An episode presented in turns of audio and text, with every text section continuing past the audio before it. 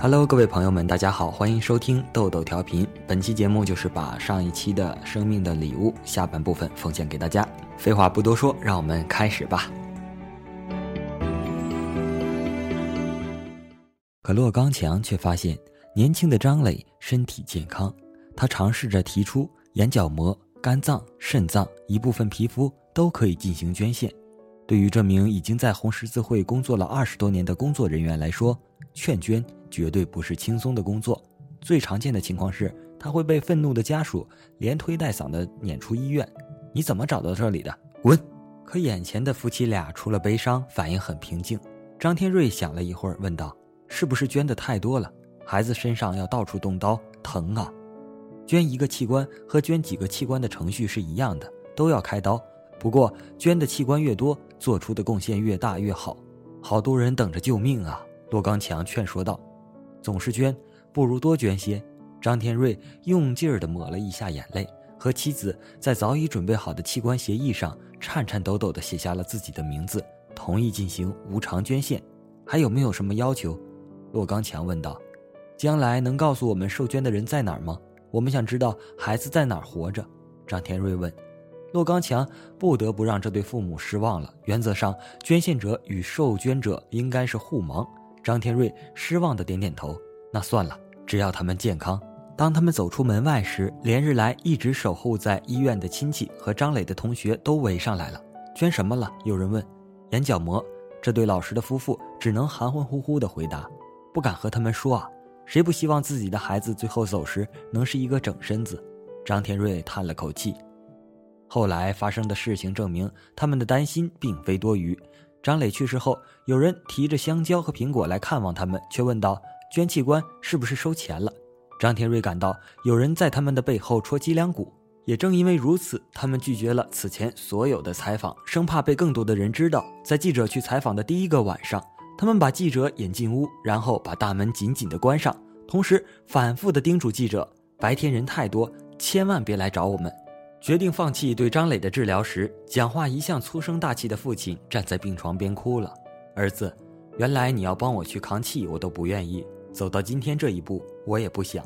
但把器官捐了，就好像你还活着，我把你养育一场也值了。母亲已经根本说不出话来，她紧紧地抱住了儿子，用自己满是泪水的脸颊贴紧了儿子的脸颊。这是他们之间最后一次拥抱。十六点四十分。管窗医生袁以刚拔除了呼吸机，将就像睡着了一样的张磊推进手术室。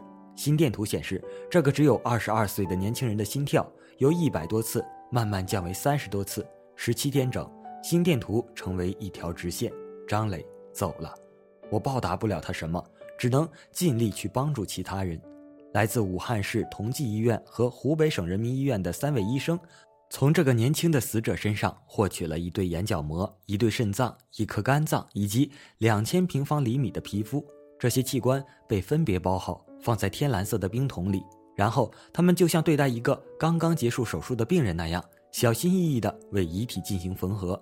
同在手术室里配合这场特殊手术的袁以刚还记得，医护人员最后为这个年轻人穿上了他姑妈买来的白衬衫和西装，笔挺笔挺的。这是张磊一生中第一次穿这么正式的衣服。根据当地的习俗，家人还请医护人员用一些小拇指般粗的细的带子系住了张磊的袖口、裤腰和裤腿。当一切结束后，为了表达对死者的尊重，三位医生以及一名护士对遗体进行了三鞠躬。这个必须比幺二零还要快的小团队，并没有在县城多逗留一分钟。他们带着张磊生命的一部分。于六月五日夜里十一点到达武汉，仅仅就在十多分钟后，五十一岁的王蓉成为第一个被推进手术室的病人。这个女人被可怕的肝硬化已经整整折磨了一年，基本只能在医院卧床。她的消化道早已不能工作，一年来除了稀饭和面包，她几乎没有吃过其他的东西，体重掉下了整整二十五公斤。她的手臂瘦得像根竹竿，腹部却被积水充满，鼓了起来。他一度以为没的希望了，肝源太少。王蓉的一些病友整整等了两年，还有更多的人在漫长的等待中死去了。因此，当六月五日下午，这个女人在被通知前往同济医院参加配对时，她简直不能相信自己的人生会出现这样的转机。配型结果显示她可以接受器官移植手术。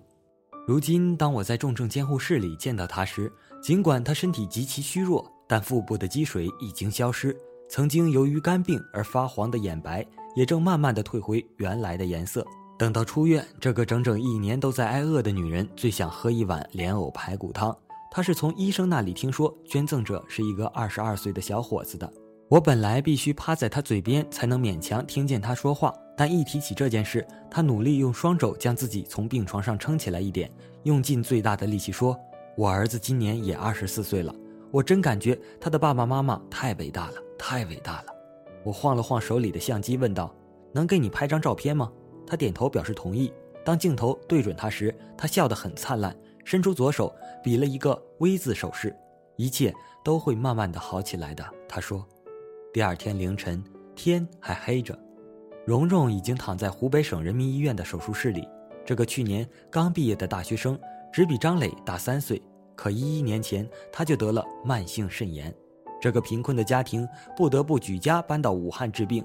父母以卖菜为生，蓉蓉一直成绩优秀，考入了这座城市一所二幺幺高校的财会专业。可就在进入大学的那一年，她由肾炎转变为了尿毒症，再也没有排尿。此后，她每个星期要去医院透析两次。手臂上密密麻麻的全是扎针时留下的疤痕。在发给我的短信里，这个女孩说她喜欢穿时装，可是她的妈妈告诉我，开始透析后，她就再也没有穿过短袖上衣。有时她觉得熬不下去，就问妈妈：“你为什么要救我？我活着，我的亲人都跟着我一起受折磨。”她的妈妈流着眼泪重复着这些话给我听。好多人都让我放弃她，可那是我的女儿啊。几乎就在撤走张磊呼吸机的同时，蓉蓉接到了前往医院进行配型的通知，结果是可以移植。凌晨三点半，蓉蓉握了握妈妈的手，然后被推进了手术室。三个多小时后，医生出来告诉焦急的母亲，手术很成功。几天后，从网络新闻上看到对张磊的报道时，全家人才猜出这颗肾脏的来历。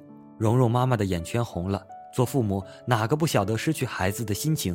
他的爸妈好伟大，救了好多人呐！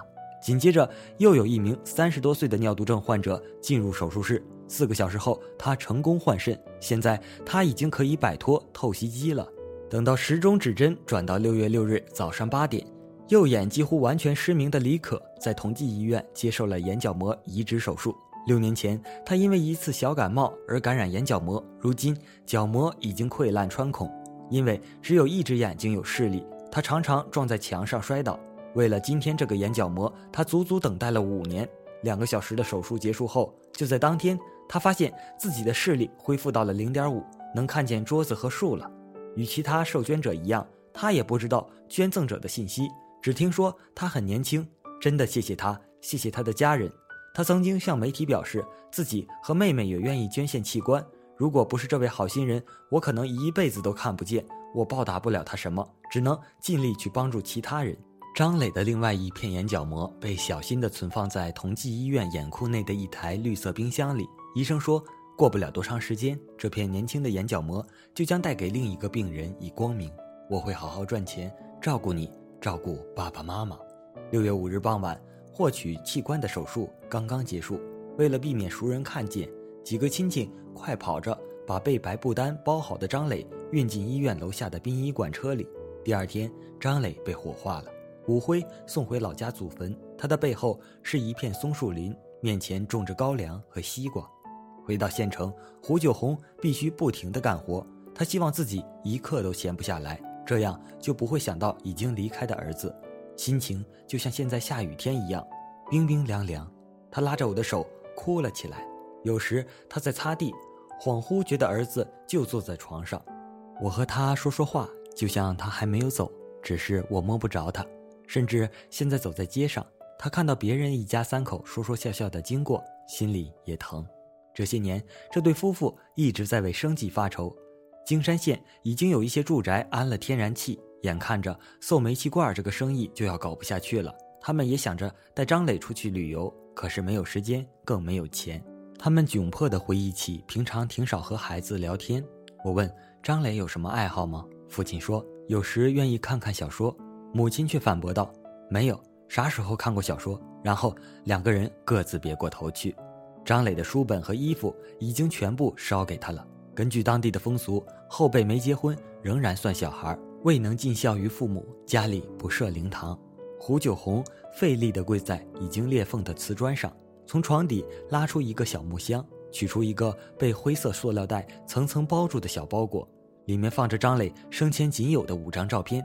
这是一个白净秀气的小伙子，喜欢穿白色的衬衫，在镜头前总是笑呵呵的。我问他们后悔捐献吗？捐了，起码还能让孩子的一部分继续活着。张天瑞回答我。他沉默了一阵，又低声说：“但孩子死得惨，死了之后还要开膛破肚，叫谁也是难受的。”他决定出去透透气。胡九红离得我坐得更近了一些，压低声音说：“我整夜整夜睡不着，闭上眼睛就看见儿子的脸。”她向丈夫的方向张望了一下，怕他爸爸担心，我不敢和他说。六月十五日，夫妻俩来到位于武汉市石门枫林园的武汉遗体捐献者纪念碑前。张磊是这块灰色石碑上的第三百八十五个名字。他们蹲下身去，轻轻地摸了摸那两个字。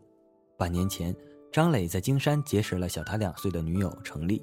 比起为生活忙碌的张磊父母，程丽似乎更了解这个年轻人。他心地好，说起话来总是细声细气的。他喜欢听陈奕迅的歌，喜欢玩魔兽。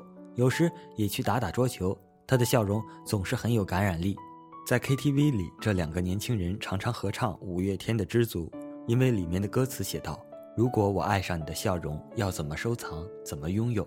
像很多恋爱中的年轻人一样，程立喜欢幻想自己未来的家，比如结婚照要挂在哪面墙上，书柜要什么样式的好。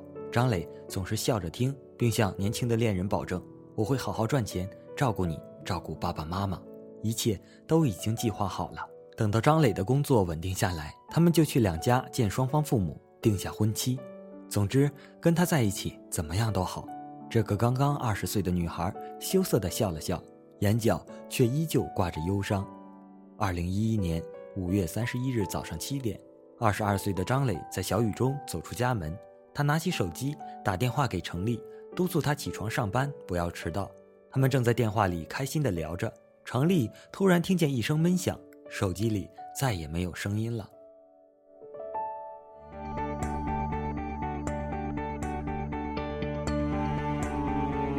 好啦，故事讲完了，本期的豆豆调频节目也到此结束了。如果你喜欢豆豆的节目，请加入豆豆调频 QQ 组二四零二八八零五二四零二八八零五，我们下期再见，拜拜。